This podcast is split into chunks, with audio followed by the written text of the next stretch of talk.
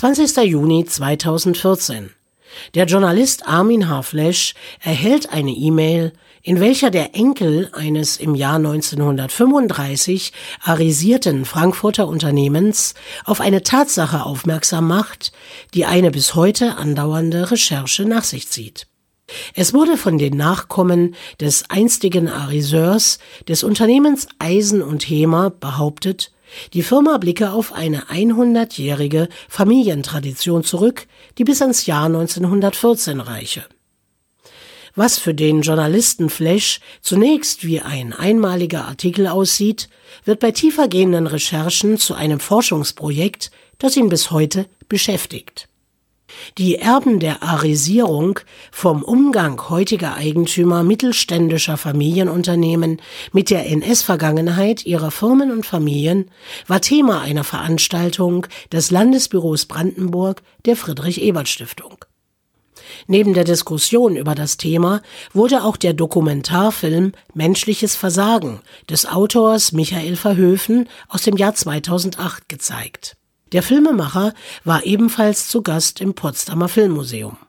Die Veranstaltung wurde im Rahmen des jüdischen Filmfestivals Berlin-Brandenburg durchgeführt. Doch zunächst zur Begriffsklärung. Was ist unter dem Begriff Arisierung zu verstehen? Dazu der Journalist Armin H. Flesch. Der Begriff ist älter als die Nazi-Zeit. Er ist eine Forderung aus dem antisemitischen Milieu, das es in Deutschland ja schon seit dem 19. Jahrhundert auch mit dieser Selbstbezeichnung gegeben hat. Und er stand für die sogenannte Entjudung des deutschen Wirtschaftslebens. Hintergrund war die Vorstellung, dass wenn ein Jude eine Fabrik beispielsweise besitzt, dann hat er die nicht gegründet und dann gehört die ihm nicht, weil er sie gegründet hat und weil er sie führt, sondern dann hat er sie dem deutschen Volkskörper gestohlen, selbst wenn sie vorher überhaupt nicht existierte. Und ergo Ergo war mit diesem Begriff Arisierung immer die Vorstellung verbunden seitens des entsprechenden Milieus, dass man etwas, was dem deutschen Volkskörper gehöre, ihm auf diese Weise wieder zurückgibt. Zu einer wahrhaftigen Erinnerungskultur gehört neben der Trauer um die Opfer des Nationalsozialismus auch die Bekanntmachung der Profiteure der Arisierung, so Flesch in seinem Vortrag. Sie kennen alle Stolpersteine, haben alle schon mal so einen Stolperstein gesehen. Wir gehen sehr offenherzig mit den Namen der Opfer um. Das hat auch einen guten Sinn, dass durch die Veröffentlichung, die Offenlegung von Opfernamen aus Zahlen Menschen werden. Was dazu eigentlich aber gehören würde und was wir in Deutschland leider nicht tun, ist der ebenso offene Umgang mit den Tätern. Und das sind nicht immer nur die, die die Gaskammertür zugemacht oder das Zyklon B eingefüllt, die äh, die Deportation durchgeführt haben, die irgendwelche Listen geführt oder an der Rampe selektiert haben, sondern es sind genauso die, die hinterher danach gegiert haben, den Besitz der Ermordeten, der Deportierten an sich zu bringen. Die Enteignung sogenannten nicht-arischen Vermögens geschah nicht etwa heimlich und unter der Hand.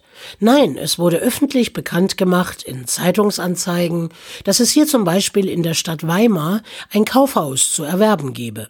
Das waren Schnäppchen, denn die Immobilien, Fahrzeuge, Klaviere, Haustiere und alles, was ein Flüchtender oder Deportierter nicht mitnehmen konnte, wurde für einen Drittel des Verkaufswertes angeboten. Das Ganze geschah in einem damals rechtlichen Rahmen.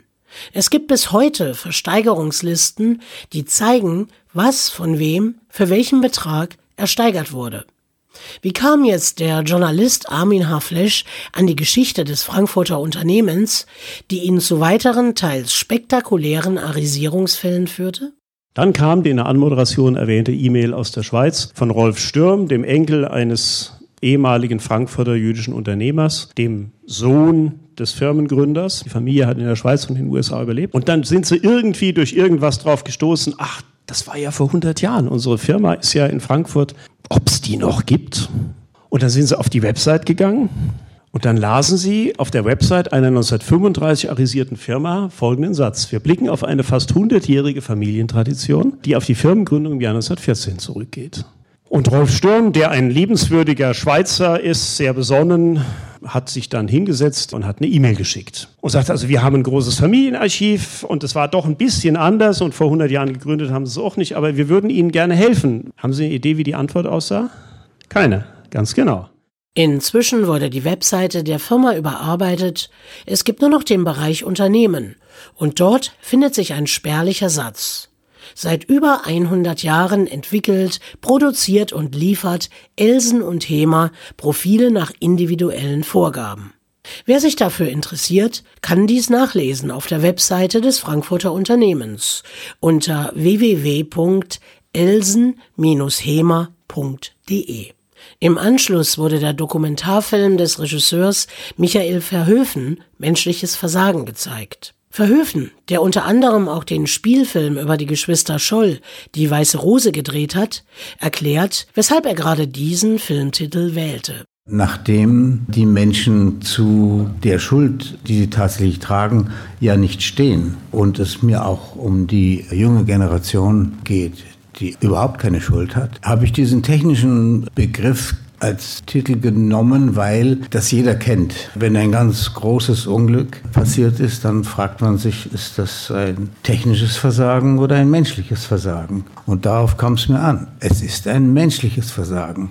Wenn man sich das ganz genau anschaut, die Leute, die diese Gegenstände ersteigert haben, gekauft haben, die hatten eben gar kein Schuldbewusstsein, weil sie haben ja den angebotenen Preis bezahlt. Sie hatten das Gefühl, es geht hier um Recht oder sie haben sich die Frage gar nicht gestellt.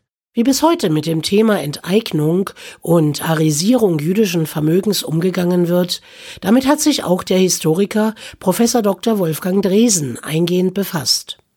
Er hat die sogenannten OFP-Akten, also die Akten des Oberfinanzpräsidenten von Köln, zutage gefördert und Folgendes herausgefunden. Das war äh, keinerlei Willkür.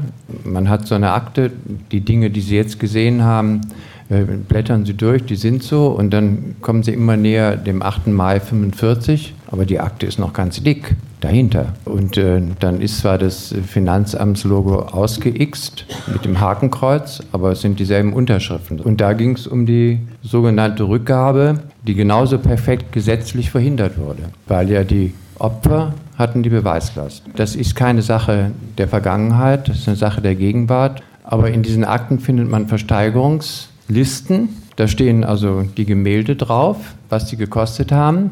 Dahinter stehen die Adressen der Leute, die diese Dinge erworben haben, diese Bilder. Da gibt es keine Restitution, da gibt es keine Nachfrage. Es wird nicht einmal diskutiert. Das ist Gegenwart. Über Professor Dr. Dresens Recherchen gibt es in Nordrhein-Westfalen eine Wanderausstellung. Was nehmen die Zuschauer aus der Potsdamer Veranstaltung mit? Das Verbrechen der als Arisierung bezeichneten Enteignung deutscher und europäischer Juden ist bis heute in vielen Fällen ungeklärt. Es ist das Verdienst von Historikern, Archivaren, Dokumentaristen und Journalisten, hier Licht ins Dunkel zu bringen und Fragen zu stellen. Oder aber auch die Verantwortung jedes Einzelnen, sich mit der Vergangenheit der eigenen Familie auseinanderzusetzen. Der Journalist Armin Harflesch gibt gerade der jungen Generation folgenden Tipp. Vielleicht mögen das ja die einen oder anderen beherzigen. Das Granatkollier von der Oma oder das Esszimmer oder was auch immer. Was haben wir eigentlich, das offenkundig älter ist als 33? Und woher war das eigentlich? Kann ich das noch rausfinden? Entweder haben Sie Glück und Sie stellen fest, tatsächlich alles koscher, alles sauber, alles in Ordnung. Oder sie lernen halt die Menschheit kennen. Sie wissen dann, aus welchem Stoff die Menschen sind. Und so bleibt eigentlich am Schluss, nach allem, was ich Ihnen erzählt habe, nur ein Satz, von dem ich hoffe, dass Sie ihm zustimmen werden, dass nämlich die Vergangenheit niemals tot ist und dass sie eigentlich, gerade in diesem Falle, noch nicht mal vergangen ist.